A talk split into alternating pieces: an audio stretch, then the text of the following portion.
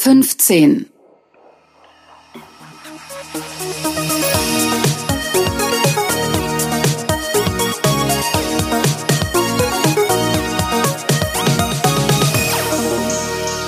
Legal Bits. Willkommen zu Legal Bits 15, diesmal aus München. Ich sitze diesmal nicht hier mit dem Volker, sondern ich sitze gerade hier bei Dymatrix und habe den Michael Fritsch neben mir sitzen. Michael, wer bist du eigentlich?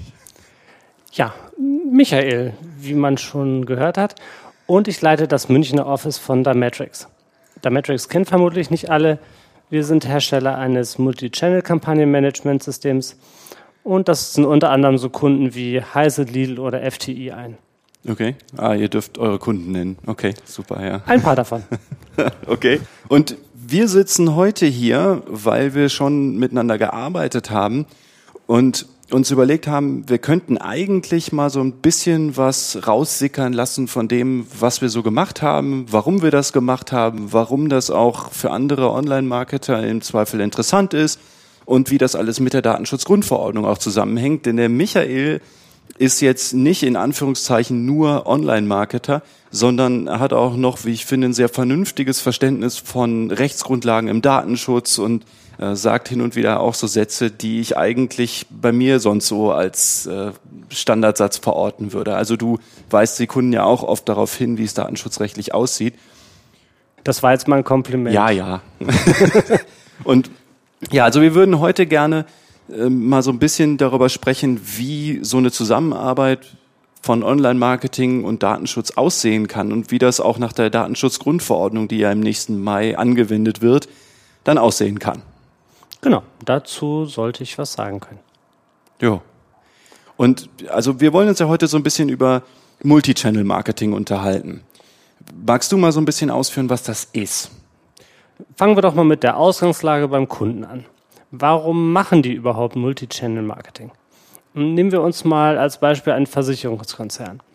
Ähm, früher gab es einen Versicherungsvertreter, der, und es gibt ihn heute auch noch, ähm, beim Kunden alles gewusst hat über diesen Kunden, über die Lebensumstände des Kunden, mit wem der Ansprechpartner verheiratet ist, wie viele Kinder sie haben, wie groß das Haus ist, ob sie ein eigenes Auto fahren und viele Dinge mehr. Also alles, was man im persönlichen Gespräch herausfindet und was für einen Versicherungsvertreter durchaus nützlich zu wissen sein kann. Mhm. Jetzt äh, informieren sich die Kunden aber zunehmend mehr im Internet schon vorab darüber, welche Versicherungen sie überhaupt brauchen, welche Anbieter es gibt. Sie nutzen dann Vergleichsportale und ähnliches mehr. Mhm. Man geht davon aus, dass die meisten Kunden schon vor der Kontaktaufnahme eine Vorentscheidung getroffen haben, welche Anbieter überhaupt in Frage kommen. Sie nutzen also das Internet, um sich zu informieren und die Anbieter wiederum versuchen jetzt ihre Internetauftritte auf den diversen Kanälen, Newsletter, reine Internetseite, mobile Seite, mobile Applikationen vielleicht auch, anzupassen an das, was der Kunde zu brauchen scheint, wovon sie zu diesem Zeitpunkt ausgehen. Mhm. Das bedeutet aber ja nichts anderes, als dass sie die gleichen Informationen brauchen wie unser Versicherungsvertreter. Also das vorhin beschriebene bist du verheiratet? Wie alt bist du? Was hast du ungefähr für ein Einkommen? Ne, das entscheidet vielleicht auch, welche Versicherung man abschließen möchte oder auch nicht. Mhm.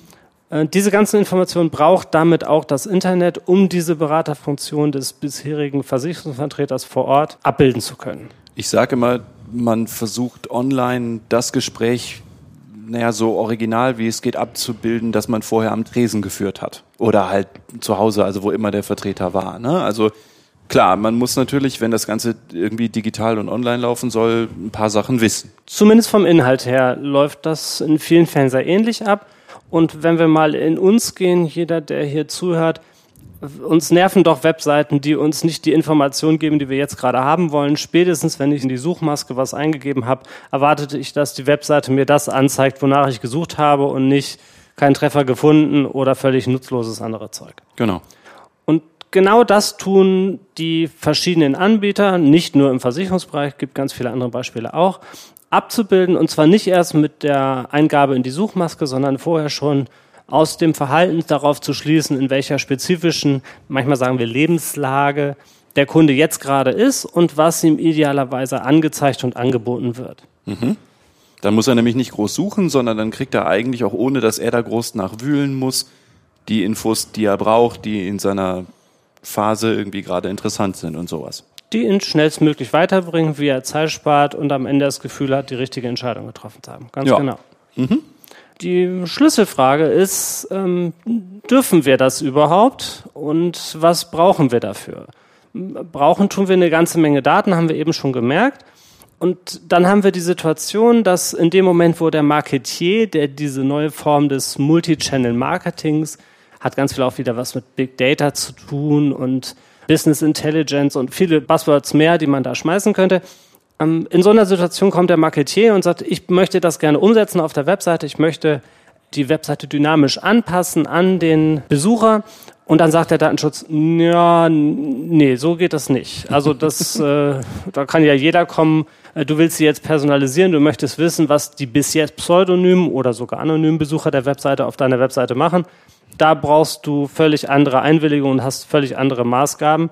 Und jetzt stoßen zwei Menschen aufeinander, die unterschiedlicher wahrscheinlich kaum sein könnten. Also so wie der Frank und ich. Ja. Ja, Der eine ähm, trifft weniger auf Frank zu, aber an vielen Stellen ist das so. Er ein Bewahrer, jemand, der mit vielen Wenns und Abers argumentiert und jemand anders, der manchmal auch vom Dienstleister wie uns inspiriert, eine Vision hat, wie das Marketing der Zukunft aussehen soll und wie er sein neues Marketing-Ökosystem, also das Zusammenspiel aller Komponenten im Marketing, gestalten möchte. Und das Datenschutzthema ist so das allerletzte, mit dem er sich beschäftigen möchte. Und das erste, das ihn mal so richtig schön bremst, nachdem er das Budget bekommen hat, damit anzufangen. Und außerdem nach der Datenschutzgrundverordnung auch noch eigentlich eins der ersten Themen, die man im Auge haben sollte, vor allen Dingen im Moment, wenn man so eine Lösung einbetten möchte. Absolut. Also zumindest bei mir besteht das Verständnis und in so einer Situation kommen dann Kunden zu uns und sagen, ähm, wie gehen wir jetzt damit um? Wie kriegen wir diese Herausforderung gelöst? Wie gehe ich damit um, dass der Datenschützer bei uns mich jetzt erstmal komplett blockiert hat und gesagt hat, das dürfen wir alles gar nicht? Ähm, er meint damit, das dürfen wir bis jetzt nicht und so wie wir bis jetzt vorgehen, dürfen wir das nicht. Aber er sagt, wir dürfen das gar nicht. Ähm, wie gehen wir jetzt damit um und wie kann mir eben ein Anbieter der Matrix, ähm, der mir Lösungen dafür verkauft, dabei helfen, ja, über diese Rechtshürden drüber zu springen. So. Und wir wollen heute, neben ein paar Antworten auf Fragen, die wahrscheinlich im Moment alle umtreiben, eine Lösung vorstellen, die wir schon so umsetzen und die wir für sehr vernünftig halten. Aber zuerst dies. Was ist bei diesem Szenario denn nun datenschutzrechtlich zu beachten? Also zunächst mal haben wir ja wie immer im Datenschutz den Verbot mit Erlaubnisvorbehalt. Das heißt, wenn es nicht im Gesetz steht, wenn wir keine Erlaubnis haben und wenn keine Einwilligung vorliegt des Betroffenen, dürfen wir es nicht. Heißt doch, wir brauchen entweder eine Einwilligung des Betroffenen, ist im Online-Marketing bisher jedenfalls oft so, dass man es braucht, oder steht es im Gesetz, dass man es darf, oder in Zukunft in der Datenschutzgrundverordnung. Das heißt, da müssen wir für jeden einzelnen Punkt irgendeine Erlaubnisgrundlage finden. Dann haben wir ja noch aktuell, und das bleibt auch auf absehbare Zeit erstmal so, aber so ganz sicher ist das noch nicht. Derzeit trennen wir ja in zwei Komplexe, nämlich den einen Komplex, in dem man einen Hinweis geben muss, wo es dann aber auch reicht. Also wenn man hingewiesen hat, ist gut. Also zum Beispiel so Stichwort Cookie-Hinweis beim Postillon oder bei Amazon. Ne? Einfach Cookie-Banner. Genau, ein Cookie-Banner. Und den zweiten Komplex, die sozusagen richtigen Einwilligungen. Also die Komplexe, in denen es nicht reicht, dass ein Anbieter sagt, übrigens, wir machen, sondern wo der Betroffene sagen muss, ja, ich bin einverstanden, dass ihr das so macht und zu dem Zweck und so. So wie beim Einkaufen, wo dann jetzt dran stehen muss, hiermit zahlungspflichtig bestellen. Zum Beispiel, ja. Ja, wobei das kann, also das ist eine Erklärung des Käufers, das stimmt. Also ist jetzt natürlich nicht unbedingt datenschutzrechtlich eine Einwilligung, aber genau, also er muss eine Erklärung abgeben, so wie ich möchte das jetzt kaufen, genau. Und derzeit haben wir ja die Cookies-Hinweise im Telemediengesetz, also für diejenigen, die nachgucken wollen, in Paragraphen 13 Absatz 1 und 15 Absatz 3 für pseudonyme Daten. Aber für alles Personenbezogene braucht man eine in Anführungszeichen richtige Einwilligung, also eine Erklärung. Ne? Jetzt wird nur als Zusatzinfo die Datenschutzgrundverordnung etwas an der Begrifflichkeit von personenbezogen ändern. Also während man heute bei so Cookie-IDs noch nicht so sicher ist oder es nicht so einheitlich vertreten wird, dass das auch schon reicht für Personenbezug, wird die Datenschutzgrundverordnung auch eine Cookie-ID, also wenn man nicht unbedingt weiß, dass der Frank Stiegler dahinter steckt, äh, auch schon für Personenbeziehbarkeit ausreichen lassen. Also das heißt, da wird die Datenschutzgrundverordnung so ein bisschen was dran ändern. Aber grundsätzlich braucht man also immer noch, auch für alles Personenbezogene, derzeit im Online-Marketing eigentlich eine richtige Einwilligung. Nach der Datenschutzgrundverordnung wird sich das an manchen Stellen wahrscheinlich ein bisschen ändern. Heißt also im Grunde eine Checkbox. Genau. Eine Checkbox oder irgendwie ein Button, wo man sagt, ja, ich möchte das. Okay.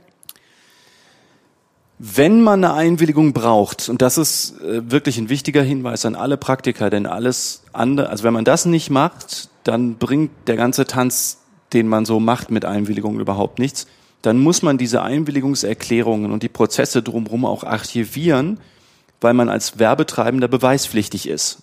Also wenn jemand das bestreitet, dann muss man belegen können, dass derjenige die Einwilligung erklärt hat. Was würde in dem Zusammenhang archivieren bedeuten? Revisionssicher? Idealerweise ja. Okay. Also idealerweise natürlich im Nachhinein nicht veränderbar. Also ganz konkret heißt das ja, im Ernst- und Einzelfall brauchen wir die richterliche Überzeugung. Mhm. Das, das hat mit Revisionssicherheit eigentlich nichts zu tun, aber klar, wenn man vor Gericht den Beweis erbringen kann, dass das, was man da vorlegt, auch revisionssicher ist, dann gibt es natürlich überhaupt keinen Zweifel mehr. Okay. Ne? Also das schön wäre es, wenn man es revisionssicher umsetzen würde oder könnte. Ja, Lösungen, die das bieten, sind auf jeden Fall für größere Unternehmen ratsam. Okay. Das ist ja oft auch eine Budgetfrage. Also der Jurist in mir sagt, nein, es ist nicht absolut erforderlich, aber total ratsam. Also wenn unter zwei zur Auswahl stehenden Lösungen eine revisionssicher ist und die ansonsten ja, ähnlich oder vergleichbar sind, dann würde ich immer die revisionssichere nehmen. Okay. Ich habe das ja gerade schon mal kurz angesprochen, das ist auch wichtig. Also diese, ich sage immer, das ist so eine halbe Neuigkeit.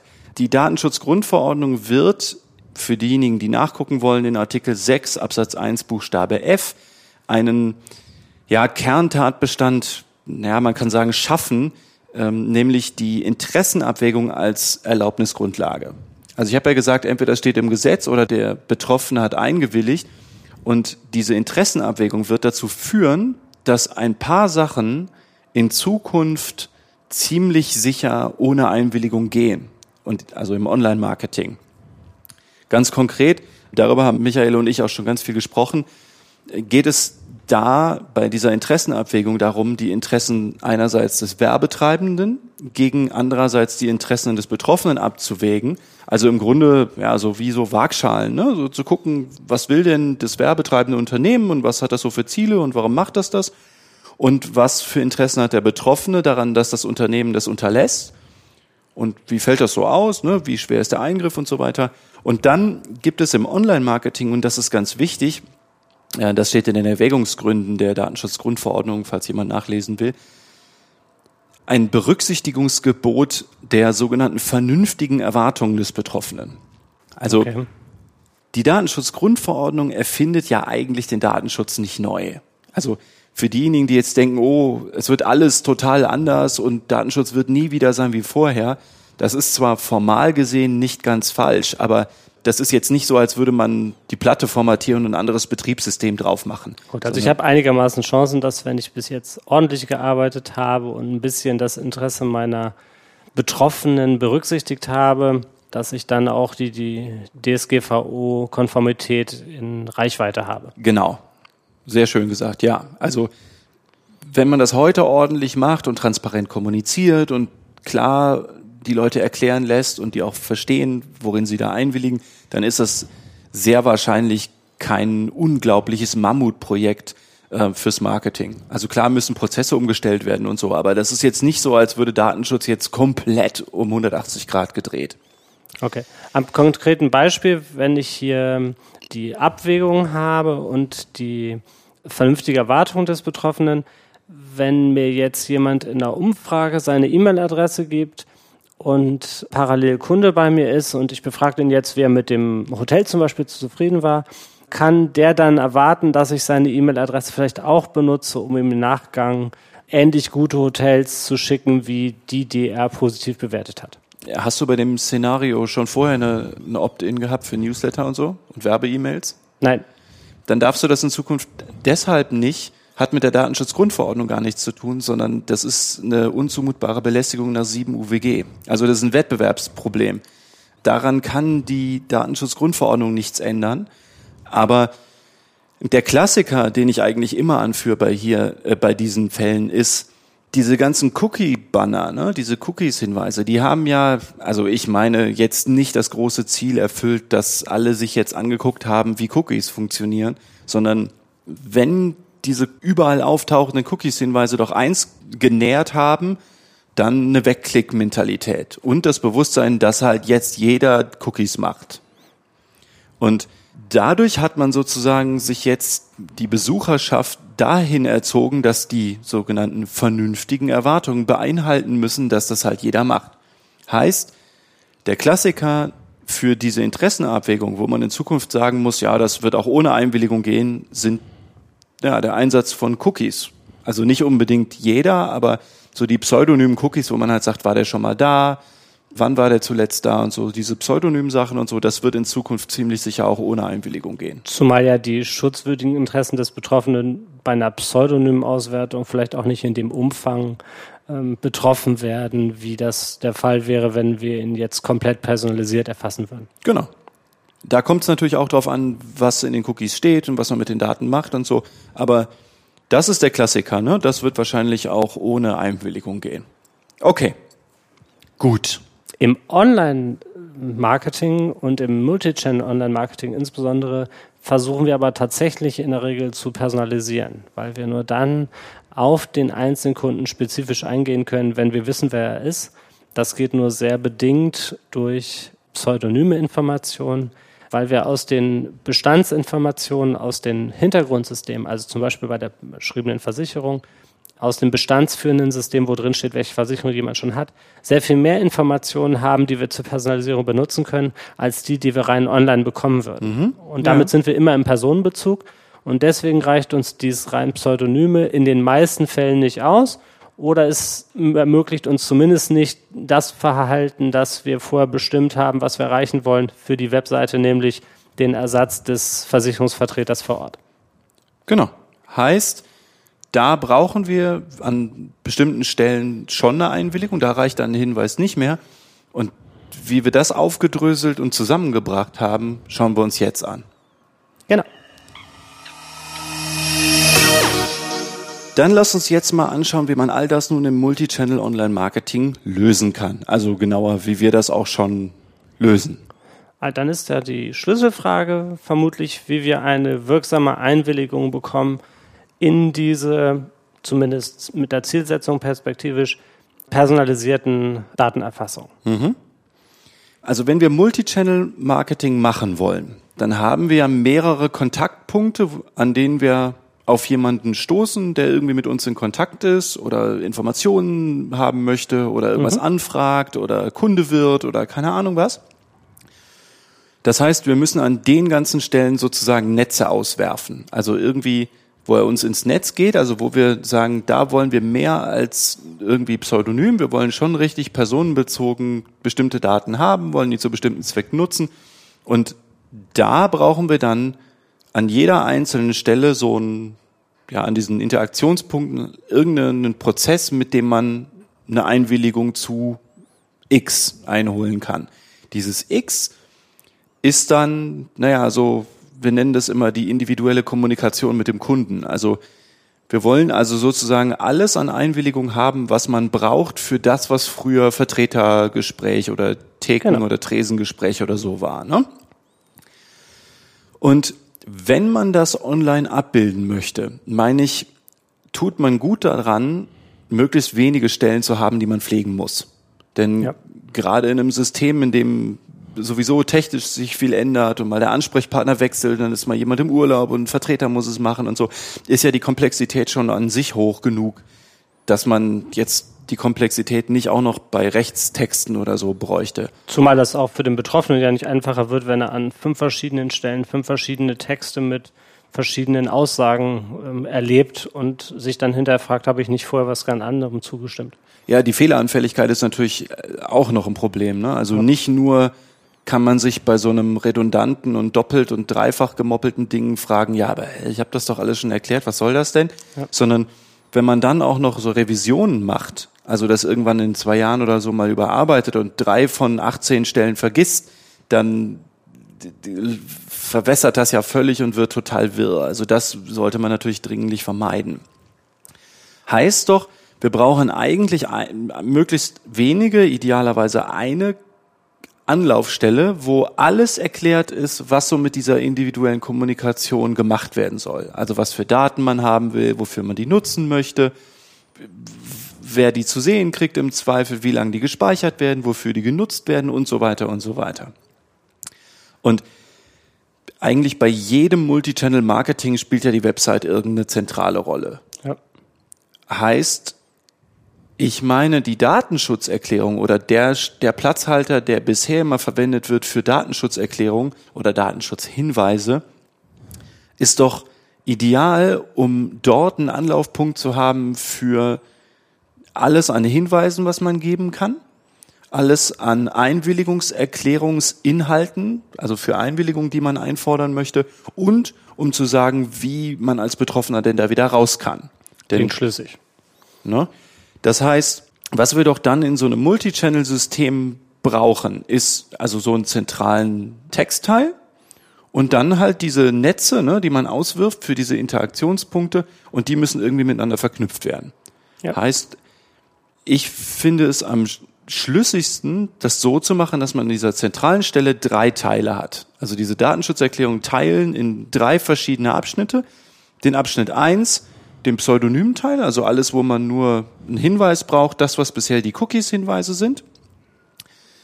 Teil zwei die sozusagen richtigen Einwilligungserklärungsinhalte, also für Newsletter-Opt-in, was man da haben möchte, für Online-Tracking, was man auf der Website haben möchte, was man haben möchte, wenn, keine Ahnung, ein Berater vorbeikommt, ein Außendienstmitarbeiter, wenn man im Callcenter anruft, wenn man was haben wir denn noch so? Mobile Applikation runterlädt und installiert. Zum Beispiel, genau. Und all sowas, also dann in jedem Punkt ausführlich erklären, also so ausführlich wie man muss, aber natürlich so griffig wie es geht. Das muss ja auch nach der Datenschutzgrundverordnung alles klar und verständlich formuliert sein. Also das ist der Teil zwei.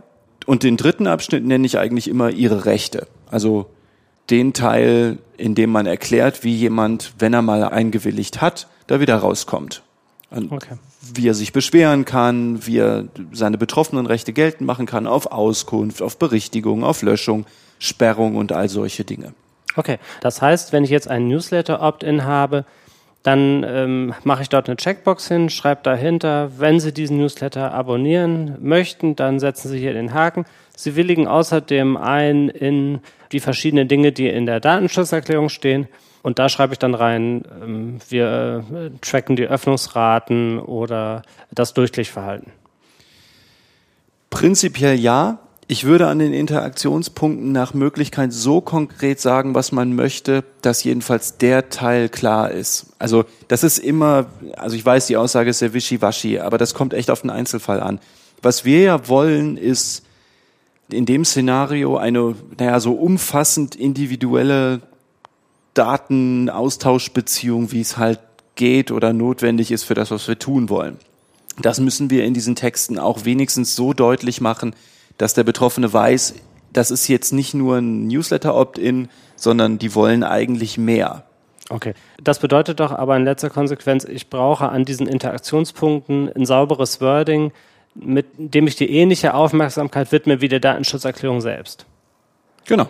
Ja, weil die wird oft mit ähm, Revisionen belegt und da gibt's auch Audits drauf. Aber was am konkreten an der Checkbox dran steht, das erlebe ich eben öfter mal bei Kunden, dass das nicht Bestandteil der laufenden Datenschutzdiskussion ist, sondern dass dann ein Redakteur einfach den Text hinmacht, den er gerade für geeignet hält. Und der am wenigsten ähm, problematisch erscheint, wo man Konversionsraten einbüßen könnte. Ja, was aber natürlich bedeutet, er ist meistens nicht so transparent.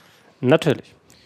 Ja, also eigentlich ist es von der Prio aber genau andersrum. Also an den Interaktionspunkten ist ja die eigentliche Einwilligung. Was wir ja machen wollen ist, wir wollen den ganzen Erklärbär-Teil zentral auslagern, so dass wir den einheitlich und mit möglichst wenig Redundanz pflegen können Ja. und nur die nötigen Anker an die jeweiligen Interaktionspunkte auswerfen. Ja. Was halt heißt, der Vorteil ist, man kann das besser revidieren, man kann das besser editieren und so. Aber klar, die Musik, rechtlich gesehen, was die Einwilligungen angeht, spielt nicht in der Datenschutzerklärung, sondern an den Interaktionspunkten. Das heißt, klar, die müssen mit revidiert werden und die müssen mit äh, gepflegt werden. Okay, das heißt, es kann jedem Kunden nur empfohlen werden und tatsächlich machen wir das auch so, dass an diesen Interaktionspunkten die Texte nur über einen Freigabe-Workflow umgestaltet werden können, um sicherzustellen, dass sie den äh, datenschutzrechtlichen Erfordernissen auch weiterhin genügen. So würde ich es machen, genau. Okay. Aber das heißt, ne, nochmal so ein bisschen zusammengefasst, Teil 1, Pseudonym, da kommt alles rein, was man bisher in den ganzen Datenschutzerklärungen schon findet. Dann in Teil 2 die richtigen Einwilligungserklärungsinhalte und in Teil 3, wie man aus dem ganzen Zeug wieder rauskommt, wie man Betroffenenrechte wahrnimmt, wie die verantwortliche Stelle verfügbar ist für Beschwerden, für was auch immer. Ja. Jetzt ähm, gibt es noch ein paar sehr konkrete Fragen, die sich ergeben. Jetzt gehen wir mal davon aus, dass wir anfangen, Daten zu sammeln. Und ähm, daraus resultieren dann im Umgang mit diesen Daten noch ein paar Fragen. Unter welchen Bedingungen darf man denn diese Daten, die man dort sammelt, überhaupt benutzen? Äh, zum Beispiel, wenn man Segmente bildet, dann nehme ich eine Menge von Informationen, die ich kombinieren kann. Wir sprechen auch gelegentlich vom Profiling. Ähm, unter welchen Bedingungen ist das denn erlaubt? Also wir gehen davon aus, dass das automatisch ist, ne? Ja, in der Regel schon. Okay. Profiling ist nach der Datenschutzgrundverordnung in Zukunft nur noch unter besonderen Umständen erlaubt, nämlich vor allen Dingen, wenn man darüber hinweist, dass man das macht und die darin involvierte Logik. Also generell ist ja Profiling dann datenschutzrechtlich relevant, wenn die betroffene Person Daten in irgendein System gibt, das diese Daten dort automatisiert verarbeitet und dann automatisiert diese Person einer Entscheidung unterworfen wird. Also sowas wie, du gibst mir diese Daten, dann kriegst du diesen Content. Oder Genau. du wohnst in diesem Postleitzahlenbereich, dann kriegst du Kauf auf Rechnung gar nicht angeboten. Das wäre negativ. Klar, also Profiling ist ja so, geht ja in beide Richtungen, ne? Ja, ja, stimmt schon. Und das heißt, wenn man so eine Beeinträchtigung hat, dann ähm, hat man da so ein Profiling, bei dem man unter bestimmten Umständen auch ohne Einwilligung dieses Profiling machen darf. Auch da kommen wir wieder auf die Interessenabwägung zurück.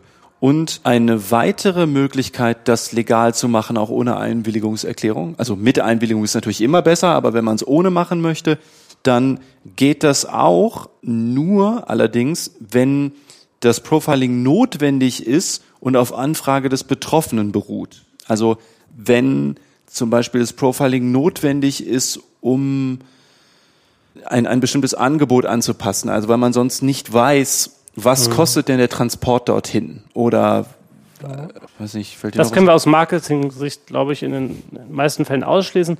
Vielleicht konzentrieren wir uns kurz auf den positiven Teil. Wir haben ja vor, den Versicherungsvertreter online nachzubilden. Und im Grunde möchte der Kunde ja beraten und informiert werden entsprechend seiner Bedürfnisse und Erfordernisse. Das heißt, wir machen ein Profiling mit dem Ziel, ein möglichst gutes Bild von diesem Kunden oder Interessenten zu bekommen. Es geht nicht darum, ihn von einem Produkt oder einer Maßnahme auszuschließen, sondern ihm genau das anzubieten, was auf ihn passt. Ähm, mithin macht es wenig Sinn, eine Hausratsversicherung jemand anzubieten, der gerade eine Studentenwohnung bezogen hat, weil der Hausrat einfach noch in einem sehr geringen Umfang vorhanden ist. Ja. Ähm, wenn man aber mal ein Haus besitzt und das über fünf Jahre gefüllt hat, ist es vielleicht ganz gut, eine Hausratversicherung zu haben. Das heißt, diese Information, wie lange jemand schon an einem Ort wohnt, zu kombinieren mit dem Namen, seinem Alter, vielleicht auch seinem ähm, Familienstatus, das würde ich schon als Profiling bezeichnen. Und wir tun das aber mit dem Ziel, ihm, ohne dass er darum explizit gebeten hat, aber wir nehmen das an, dass er das möchte, ähm, auf der Webseite personalisiert beraten zu können. Was müssen wir jetzt tun, damit das geht? Ja, das kommt darauf an, was wir unter personalisiert beraten verstehen. Also der will ja im Zweifel eine Versicherung abschließen und gibt dafür ja bestimmte Daten ein. Also das wäre so ein Klassiker von, du gibst mir Daten, damit ich dir eine bestimmte Versicherung anbiete. Mhm. Ich muss diese Daten ja nehmen, sonst kann ich dir keinen keinen Tarif Ich konkretisiere das nochmal ein bisschen. Ähm, es kommt jemand von einer Google AdWords Suche nach Hausratversicherung auf die Webseite unseres Versicherungskonzerns. Mhm. Wir gehen also davon aus, dass er eine Hausratversicherung sucht oder sie grundsätzlich sucht. Wir wissen dadurch, dass er früher mal auf Newsletter von uns geklickt hat, wer er ist. Und wir haben aus den Hintergrundsystemen der Versicherung deutlich mehr Informationen, als wir sonst jetzt auf der Webseite hätten.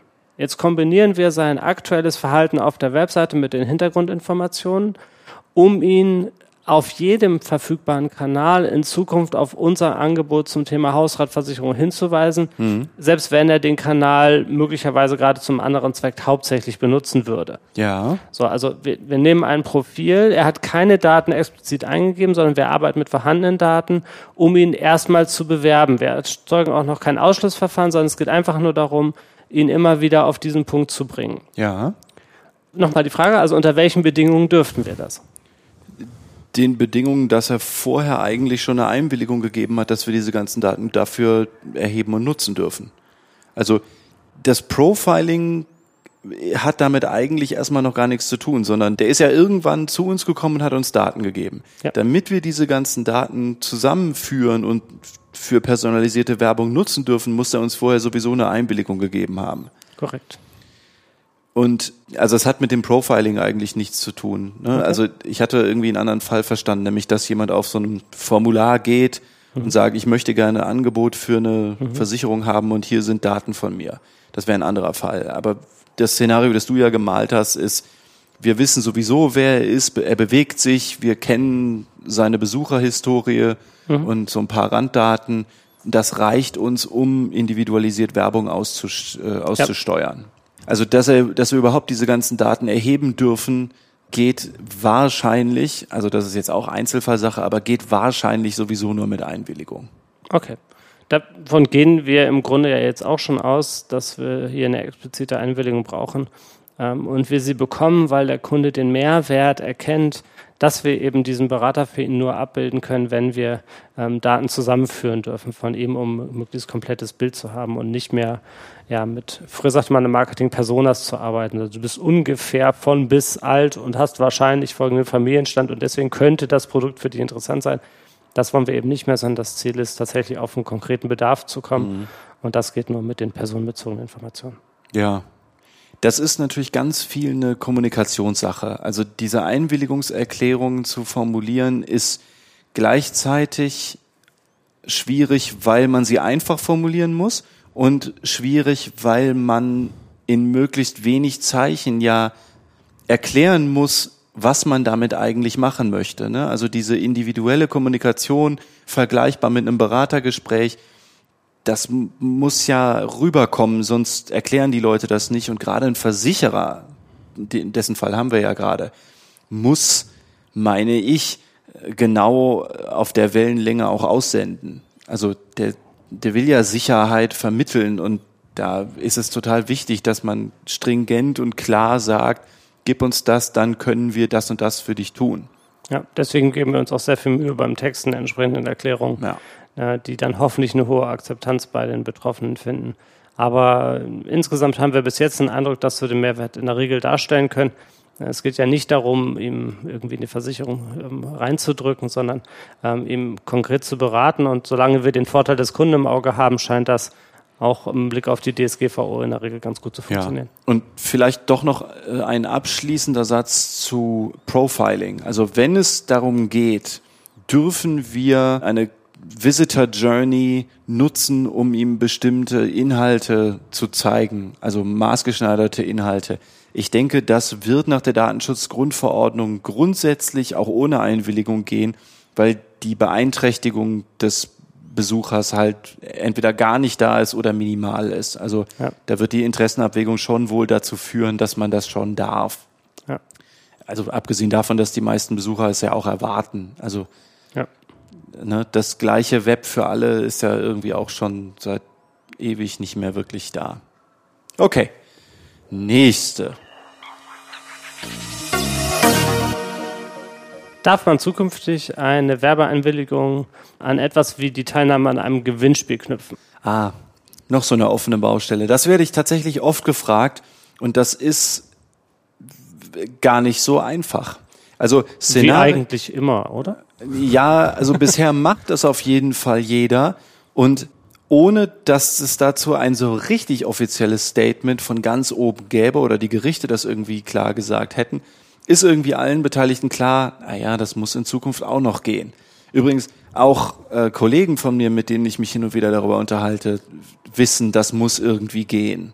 Aber da werden alle möglichen Meinungen vertreten. Jedenfalls im Ergebnis wird das wohl auch zukünftig noch gehen. Also Szenario ist, wir wollen, äh, keine Ahnung, Newsletter-Verteiler aufbauen, indem wir ein Gewinnspiel organisieren und wir wollen die Teilnahme an dem Gewinnspiel koppeln an so eine Newsletter-Einwilligung. Klassiker irgendwie, ne? Also wir verlosen irgendwas und wollen im Gegenzug aber halt dir Werbung schicken. Okay, und darf ich das jetzt zur Pflicht machen? Also du darfst nur teilnehmen, wenn du mir dein Geburtsdatum und deine E-Mail-Adresse gibst. Ich kann das nicht belastbar zusagen. Ja, das sagt der Jurist. Denn ähm, würde ich das tun, würde ich über alles hinausgehen, was derzeit so vertreten wird. Aber folgendes. Einer der Knackpunkte ist in Artikel 7 Absatz 4 der Datenschutzgrundverordnung, der die Freiwilligkeit der Einwilligung dann nicht mehr als gegeben sehen will, wenn die Erbringung einer Dienstleistung, also hier die Teilnahme am Gewinnspiel, von einer Einwilligung abhängig gemacht wird. Und zwar eine Einwilligung, die für die Erfüllung des Vertrages nicht erforderlich ist. Also ich organisiere ein Gewinnspiel, sage, du kannst hier teilnehmen, aber nur wenn. Also wenn ich das Geburtsdatum brauche, um zu prüfen, ob jemand über 18 ist und nur dann vom Freefall runterspringen darf, dann wäre es okay. Wenn ich das Geburtsdatum haben will zu Marketingzwecken, dann wäre es nicht okay.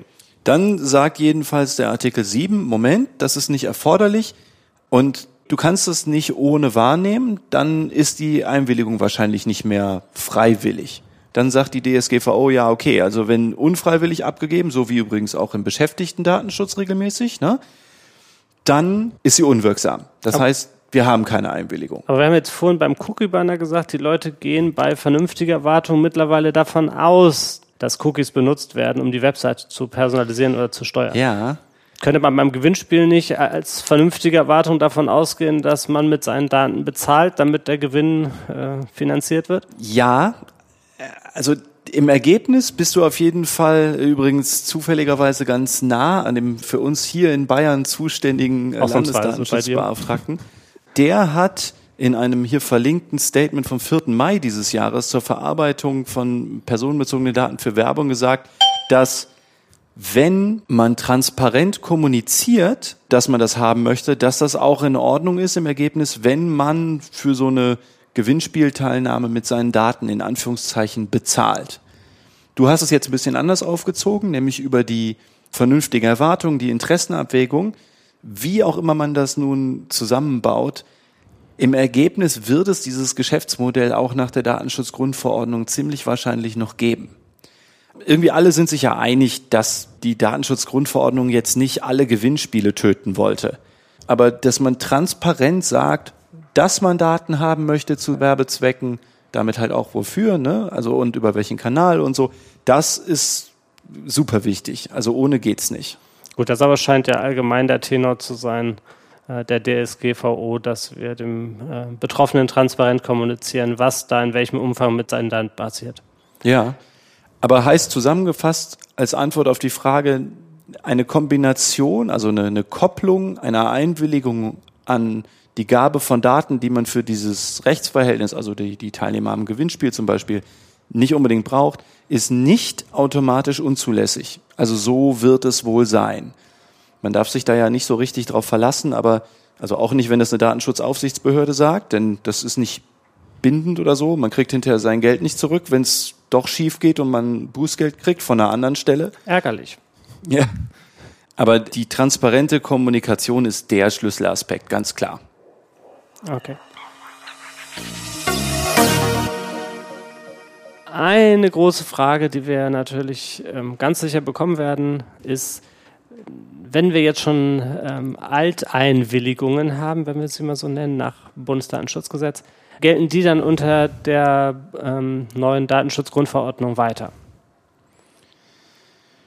Wahrscheinlich ja. Das ist auch kein unbedingtes Ja, aber ja, wenn Unternehmen heute, also nach aktueller Rechtslage, nach Bundesdatenschutzgesetz, solide Einwilligungserklärungen einholen. Und wenn die die, was die meisten glaube ich gar nicht können, aber wenn ein Unternehmen heute vernünftige Einwilligungen einholt und die archiviert und im Zweifel so eine Einwilligung auch belegen oder idealerweise sogar beweisen kann, dann werden die ziemlich wahrscheinlich auch nach der Datenschutzgrundverordnung erstmal weiter gültig sein.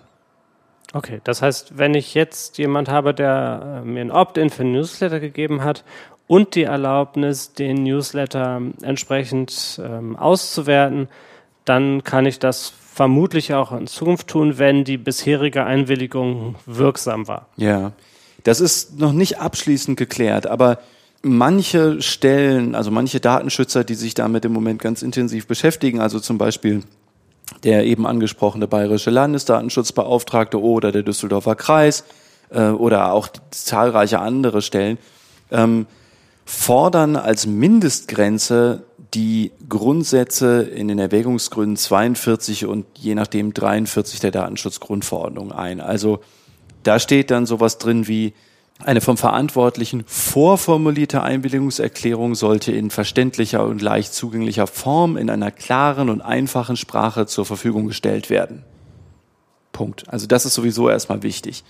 Dann sollte die betroffene Person mindestens wissen, wer der Verantwortliche ist und für welche Zwecke ihre personenbezogene Daten verarbeitet werden sollen.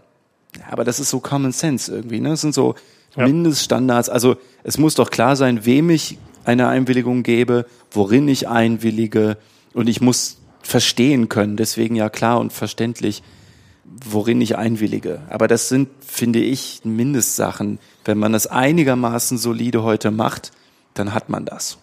Also ein bisschen ähm, salopp formuliert, wer heute schon bescheißt, wird wahrscheinlich auch äh, in Zukunft damit auf die Nase fallen ja. und noch verstärkt wer sich jetzt einigermaßen an die Regeln gehalten hat und ein bisschen auf den Nutzer geschaut hat und darauf, dass er versteht, was da mit ihm passiert, der wird vermutlich auch mit der DSGVO und den bisherigen Einwilligungen, den vorhandenen Einwilligungen kein Problem haben.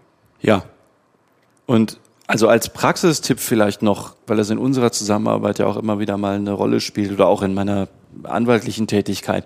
Wenn Unternehmen an der Situation ihrer Einwilligung was ändern will, dann ist das ja auch keine Hauruck-Sache, sondern oft ist das ja ein kontinuierlicher Prozess und das tut überhaupt nicht weh, wenn man das nach und nach macht, vorausgesetzt, dass man nachvollziehen kann, wann man was geändert hat. Denn dann kann man ja seinen Verteiler auch nach und nach, wenn man weiß, ah, da muss ich noch ein bisschen was machen, das ist nicht so richtig okay, kann man das ja so rollierend optimieren. Und sollte irgendwann mal eine Sanktion kommen und eine Behörde oder ein Gericht sollte einem aufgeben, mit bestimmten Praktiken aufzuhören, dann, wenn man in so einem kontinuierlichen Verbesserungsprozess ist, dann betrifft das ja auch nicht den kompletten Verteiler, sondern meistens dann nur einen Teil, den man halt noch nicht ja, reinwaschen konnte oder so. Ja, genau. Ja, also das heißt, das geht schon. Jetzt hat der Berliner Landesdatenschutzbeauftragte witzigerweise in seinem letzten Tätigkeitsbericht, also in dem vom Dezember 2016 etwas, also er hat es für den Bankenbereich geäußert, aber ich finde total merkwürdig. Er hat nämlich gesagt, dass nach dem Bundesdatenschutzgesetz eingeholte Einwilligungen auch dann nach der Datenschutzgrundverordnung gelten sollen, wenn sie die neuen Transparenzvorgaben nicht erfüllen. Und zwar auch dann, wenn bei der Einholung kein Hinweis auf das Widerrufsrecht gegeben wurde. Also der geht super weit und sagt, also äh, natürlich ist das verlustbehaftet zusammengefasst, aber der hat eigentlich gesagt, ach, ist doch egal, was genau man da jetzt kommuniziert hat, das gilt irgendwie schon weiter. Also sogar wenn sowas Zentrales wie das Widerrufsrecht was mir immerhin erlaubt, ähm, meine äh, Einwilligung wieder zurückzuziehen, ähm, nicht gegeben wurde, dann darf ich es nach seinen Worten möglicherweise weiter benutzen. Ja. ja das ist zumindest wirtschaftsfreundlich. Ja, also ich, ich weiß mit dem Statement ehrlich gesagt kaum was Vernünftiges anzufangen.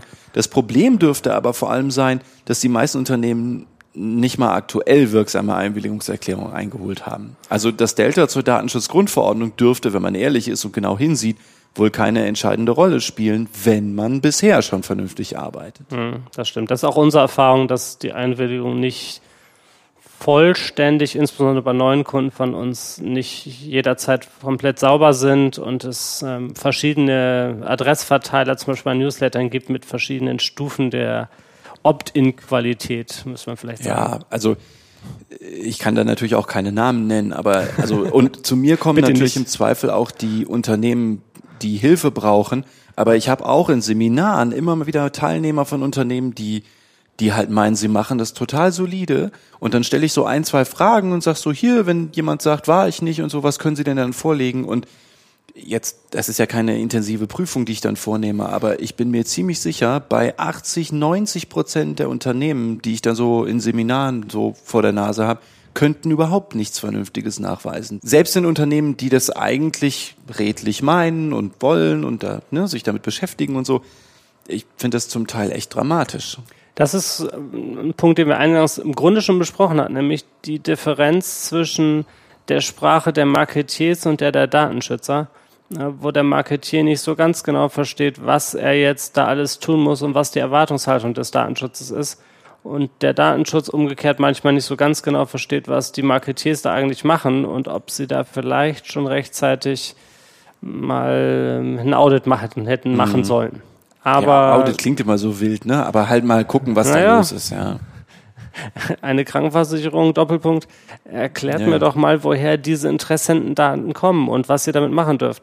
Aber das wissen wir leider im Moment auch nicht mehr so genau. Der Datenschutzbeauftragte gesagt hat, dann delete all in dieser Datenbank. Und genau das ist ja. passiert und einige hunderttausend Euro Marketinggelder waren, lösten sich in Rauch auf. Einfach mhm. nur und vergessen hatte, dran zu speichern, worin der Kunde eigentlich eingewilligt hatte und wann er das getan hat und mhm. wann man ihn zuletzt angeschrieben hat, wusste man leider auch nicht mehr und spätestens damit war es dann ja.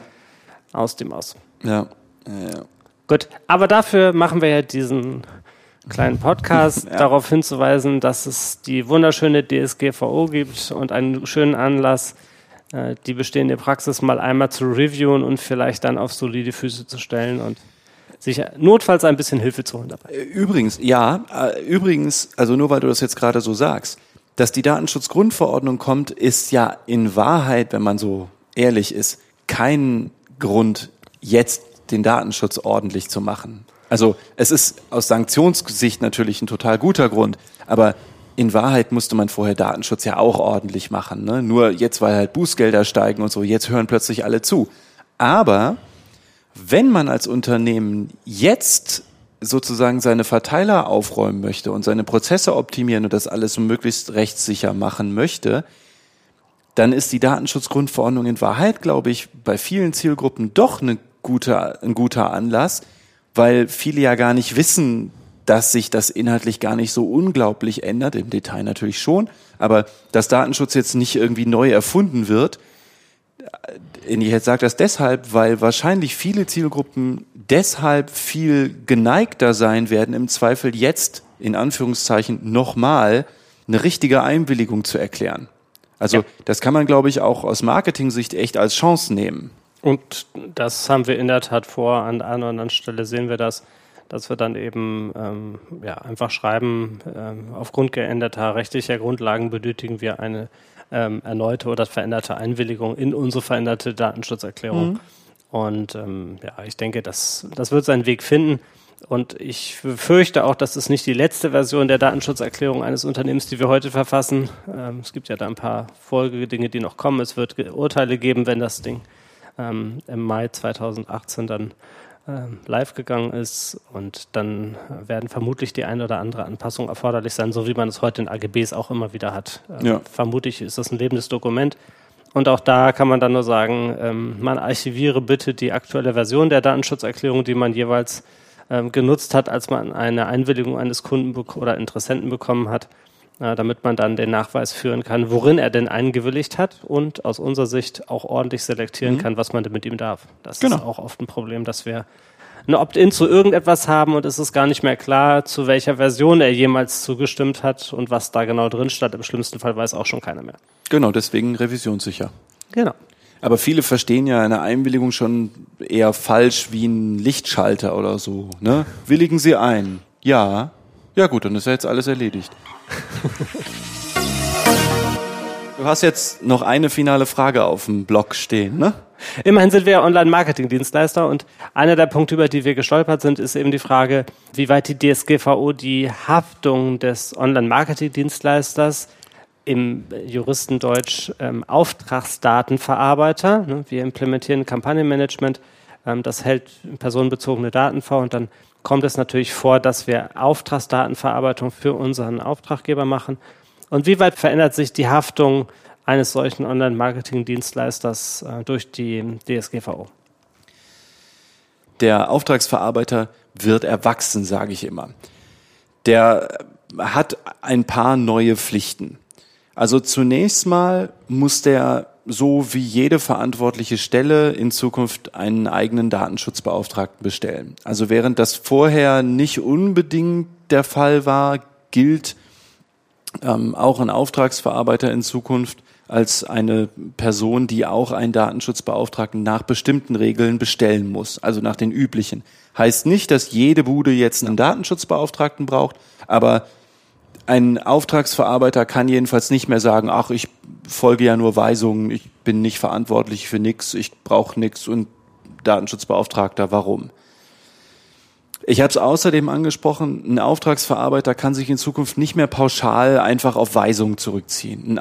Ohne da jetzt zu sehr in dieses ganze ADV-Konzept zu gehen, ist es ja grundsätzlich so, dass ein Auftragsverarbeiter auf Weisung tätig wird. Also ihr dürft ja nicht entscheiden, was ihr mit den Daten macht, sondern ein Kunde kommt und sagt, ich möchte gerne folgende Daten erhoben haben, ich möchte gerne, dass ihr die für die und die Zwecke nutzt und möchte gerne, dass ihr zum Beispiel dieser Zielgruppe diese Art von Werbung aussteuert oder diese Daten da reinspielt und so weiter. Ja. Und daran muss man sich ja auch halten. Und bisher ist das so, dass dann Auftragsverarbeiter sich eigentlich pauschal auf ihren Weisungsgehorsam zurückziehen konnten und sagen konnten, hey, die Kunden haben gesagt das und das, der Kunde will das so und so, haben wir gemacht. In Zukunft ist das nicht mehr ganz so einfach, sondern gerade bei Weisungen, von denen der Auftragsverarbeiter sieht, also es offensichtlich ist, wo auch immer da dann die Grenze ist, dass es entweder gegen geltendes Recht verstößt, was der Kunde da will, oder zum Beispiel, wenn er einen klaffenden äh, Unterschied zum Stand der Technik oder eine, eine, eine Lücke zum Stand der Technik sieht, also sieht, der Kunde möchte gerne etwas haben, was heute keiner mehr macht, dann muss er spätestens dann darauf hinweisen, dass das so ist. Also muss den Kunden auch in der Hinsicht so ein bisschen beraten. Und das aufgrund des höheren Haftungsrisikos auch entsprechend dokumentieren. Genau. Was bis jetzt reine Beratungsleistung und ich sag mal gehobene Freundlichkeit war, den Kunden vor Schaden zu bewahren, wird jetzt schon im Eigeninteresse zur Pflicht. Richtig, genau. In Zukunft kommt noch dazu, dass äh, zum Beispiel auch Auftragsverarbeiter äh, mit den Aufsichtsbehörden korrespondieren müssen in bestimmten Fällen. Also die werden halt erwachsen, was heißt, die müssen auch für ihr eigenes Handeln jetzt, also in Zukunft, eher gerade stehen, als das bisher der Fall ist. Bisher sind so Hilfshandlanger gewesen, rechtlich gesehen. Das ist in Zukunft nicht mehr so. Was aber übrigens auch in vielen Fällen total sachgerecht ist. Also wenn man sich vorstellt, man hat so ein Google Analytics eingesetzt und dann zu denken, ja, Google ist ja Auftragsverarbeiterin, die unterwirft sich meiner Weisungen ähm, und lässt sich von mir kontrollieren und so. Ne? Also ne, du schmunzelst, aber das ist natürlich auch ziemlich realitätsfern gewesen, meine ich das ist schon auch in Ordnung, da die Auftragsverarbeiter grundsätzlich so ein bisschen ähm, mehr in die Pflicht zu holen.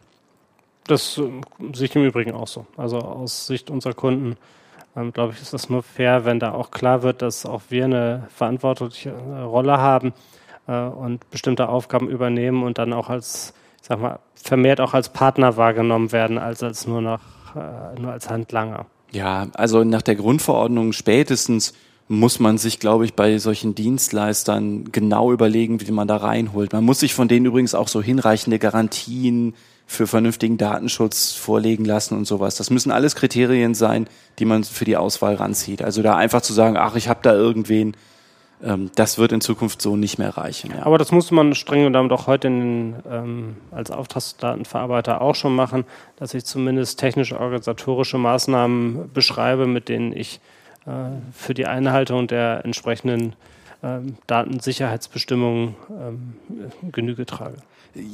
Ja, also äh, rechtlich gesehen schon, nur was sind denn die Konsequenzen gewesen bisher, wenn du es nicht Das gemacht stimmt. hast? Ja, ne? gut. Wenn ein Kunde gekommen ist und gesagt hat, ich will das haben, und man hat gesagt, ja, kostet so und so viel, Kunde so okay, und man hat das gemacht, war okay. Also ich behaupte, jeder vernünftige Auftragsverarbeiter muss eigentlich heute auch schon sagen, Achtung bitte, wenn ich hier personenbezogene Daten bekomme, dann sollten wir da was unterschreiben, ne, beide. Und sie sollten da so ein bisschen was einfordern. Aber wenn Ja. der Kunde das nicht gemacht hat und der Auftragsverarbeiter auch nicht, dann ist die Chance, dass das dem Auftragsverarbeiter bisher auf die Füße gefallen ist, total gering. Ja.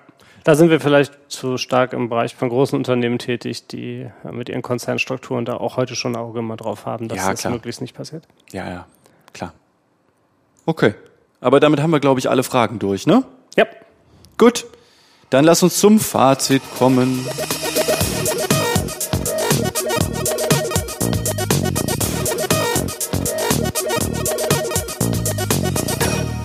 Fazit. Was hast du mitgenommen, Michael? Oder was meinst du? Ich bin äh, hoffnungsfroh, dass Multichannel Online-Marketing auch mit der DSGVO vernünftig ähm, umsetzbar ist. Ähm, ich hatte den Eindruck vorher schon, aber jetzt bin ich noch ein bisschen sicherer. Ähm, es hat sich bewahrheitet, was wir den Kunden schon immer so ein bisschen versuchen nahezubringen. Ähm, schildert dem Kunden den Mehrwert oder dem Interessenten, äh, wenn ihr seine Daten haben wollt, was er davon hat, das zu tun. Ähm, und dann wird der Kunde das auch mitgehen. Ähm, Convenience, wie wir sagen, ist ein ganz, ganz großer Treiber für, für die Bereitstellung von Daten. Ähm, kann man ja an vielen Dingen auch ähm, in Google und Co. auch sehen. Und wenn man dann noch ein Auge darauf hat, dass man das, was man dem Kunden versprochen hat, auch hält und ähm, sich an das hält, was man ihm abverlangt hat und worin er eingewilligt hat ähm, im Bereich der Nutzung der Daten, eben idealerweise nicht zu seinem Nachteil, sondern eben vor allen Dingen zu seinem Vorteil, dann glaube ich, sind wir wie bis jetzt auch schon auf einem ganz guten Weg. Im Übrigen Kunden, die das nicht getan haben und versucht haben, Interessenten über den Tisch zu ziehen, sind schon heute oft auf die Nase gefallen. Und der andere wichtige Punkt ist, glaube ich, das Thema Interaktionspunkte, bei denen man in Zukunft bei den Texten noch stärker darauf schauen muss, dass sie schlüssig, ähm, einfach verständlich sind ähm, und darauf hinweisen, dass in der Datenschutzerklärung vielleicht noch ein paar mehr Aspekte betroffen sind, ähm, als jetzt aus dem einzelnen Interaktionspunkt sofort und selbstverständlich hervorgeht einfach um sicherzustellen, dass die Einwilligung auch wirklich wirksam ist und auch sich über die verschiedenen Interaktionspunkte hinweg erstreckt. Das Ja. tun wir heute auch schon, aber sicherlich wert, da nochmal ein Auge drauf zu werfen. Und ist ja auch Bestandteil unserer regelmäßigen Zusammenarbeit, Frank. Ja. Diese Datenschutzerklärungen lesen sich, was ich immer wieder spannend finde, nach der ganzen Arbeit und nach dem ganzen Grips, was wir da reinstecken, ja total leicht oft. Ja. Aber das ist ja, meine ich, auch genau die Kunst. Ne? Also diese ganzen Prozesse in so einen Text zu packen, den so gut wie jeder gut verstehen kann, den jeder gut lesen kann und der trotzdem alles umfasst, was wir so machen wollen. So wie jeder Versicherungsvertreter manchmal auch erklären muss, warum er eine bestimmte Information haben will. Und äh, irgendwann hat er sich ein Wording angeeignet, wo die Kunden sagen, ja, ist mir eigentlich klar, dass du das brauchst, sonst kannst du mir nicht das richtige Produkt empfehlen Ja, und genau. vielleicht das Falsche vermeiden. Ja. Und äh, wenn wir das zum Ausdruck bringen in der Datenschutzerklärung, trägt das sicherlich zur Transparenz bei. Genau. Der einzige Punkt, den ich jetzt noch beisteuern könnte, ist etwas, das ich eigentlich auch vorher schon gesagt habe. Nach der Datenschutzgrundverordnung wird Multichannel Marketing, wenn man es vernünftig macht, gehen und die Datenschutzgrundverordnung wird Datenschutz auch nicht völlig neu erfinden, sondern, naja, präzisieren und vereinheitlichen. Also, wenn man da vernünftig dran geht, ist da auch in Zukunft noch einiges zu machen. Dafür sorgen spätestens die Lobbyvereine. Aber also tatsächlich vernünftige Sprache, vernünftig kommuniziert, die Prozesse ordentlich aufgestellt, da sind die Datenschutzbehörden auch schon glücklich. Ne? Also man darf ja auch nicht vergessen, übrigens bei diesem ganzen Gezeter um die Sanktionen in der Datenschutzgrundverordnung. Die Chance, dass am 25. Mai 2018 drakonische Bußgelder verhängt werden, ist halt verschwindend gering. Ne, für die Aufsichtsbehörden ist das ja auch alles neu. Die müssen ja auch erst lernen, miteinander zu arbeiten und Bußgeldhöhen werden auch so nach und nach erst ja gefunden. Da tastet man sich ja auch ran. Ich meine, so vor Ende 2018 wird es wahrscheinlich keine saftigen Bußgelder geben, aber irgendwann ist es natürlich soweit. Aber wenn Aufsichtsbehörden sehen, dass man sich als Unternehmen damit beschäftigt hat und dass man es so transparent wie möglich kommuniziert, dann meine ich, ist ein Bußgeld ja auch nicht so richtig wahrscheinlich, nicht mal dem Grunde nach, sondern es könnte ja auch sein, dass eine Aufsichtsbehörde mit einer völlig anderen Maßnahme um die Ecke kommt. Also sagt, machen Sie das bitte nicht mehr so oder kommunizieren Sie das bitte in Zukunft anders oder so. Damit das die Unternehmen darstellen können, dass sie sich damit beschäftigt haben und auch intern besser argumentieren können, empfehlen wir jetzt auch zunehmend nicht mehr nur mit Volltext zu arbeiten, sondern tatsächlich Prozessdiagramme zu nutzen, in denen zum Beispiel abgebildet wird, wie man auch mit Einwänden oder ähm, mit ähm, Auskunftsersuchen umgeht, so dass man klar formulieren kann und auch nachweisen kann, wie der Prozess im Idealfall abgelaufen wäre, selbst wenn er denn mal schiefgegangen ist, ähm, weil man sich eben vorläufig damit beschäftigt hat und relativ klar darstellen kann, dass das nicht nur auf dem Papier gerade erfunden, sondern eben ein längerer Vorgang war. Und es sieht nebenbei bemerkt deutlich besser und, äh, aus und ist de deutlich verständlicher. Mhm. Witzigerweise übrigens machen das viele Unternehmen richtig, richtig schlecht. Also den Umgang mit Neins, mit Opt-outs. Obwohl das eigentlich auch heute schon ein viel höheres Risiko ja. bietet, als wenn so eine Opt-in-Erklärung mal nicht sauber ist. Ja. Ganz merkwürdig. Ja, das ist tatsächlich so, kann ich auch nur bestätigen. Ähm, es gibt so den, wenn das Nein ganz, ganz groß ist, dann kriegen sie es hin. Wenn das mehr so ein kleines Nein ist, wie löschen Sie bitte meine Daten, dann scheint das manchmal viel schwieriger zu sein. Oh, Klassiker. Das wird nach der Datenschutzgrundverordnung ein Riesenproblem. Okay. Ja. Ja. Da haben wir natürlich mit der Online-Personalisierung, mit diesem Online-Channel-Marketing auch die Situation, dass wir aus viel mehr Systemen möglicherweise Daten entfernen müssen ähm, oder anonymisieren. Aber genau das dann zu beschreiben, dafür wirklich ein Prozessdiagramm zu haben, wie Unternehmen das ja für viele andere Dinge haben. Wenn ich mit Gefahrenstoffen umgebe, gibt es genau, mhm. genaue Anweisungen, wie das sich äh, darzustellen hat. Und das tut man im Bereich Datenschutz bisher nicht. Vielleicht auch, weil die Strafen nicht so hoch waren. Und wie man das besser machen kann, das ist ähm, erstaunlich oft inzwischen Bestandteil mhm. unserer Arbeit. Mhm. Ja, kann ich bestätigen. Gut. Okay. Ja, ne, also ihr kennt das, äh, Feedback, Fragen über Twitter oder E-Mail, ihr kennt das ja, ne? Podcast at stiegler-legal.com oder twittert ihr an die üblichen Verdächtigen, ne, die at ra-stiegler, an den at neuernick oder an direkt den, die Legalbits selber at legal-bits. Michael, vielen lieben Dank, dass ich mit dir zusammen auf den Hauptbahnhof in München gucken durfte. Sehr gerne, das ist von unserem Büro aus ja tatsächlich kein Problem und vielen Dank für die bis hierher ähm, sehr freundliche und schöne Zusammenarbeit. Ja, wunderbar, Michael. Macht's gut, Freunde. Bis zum nächsten Mal. Bis dann. Tschö.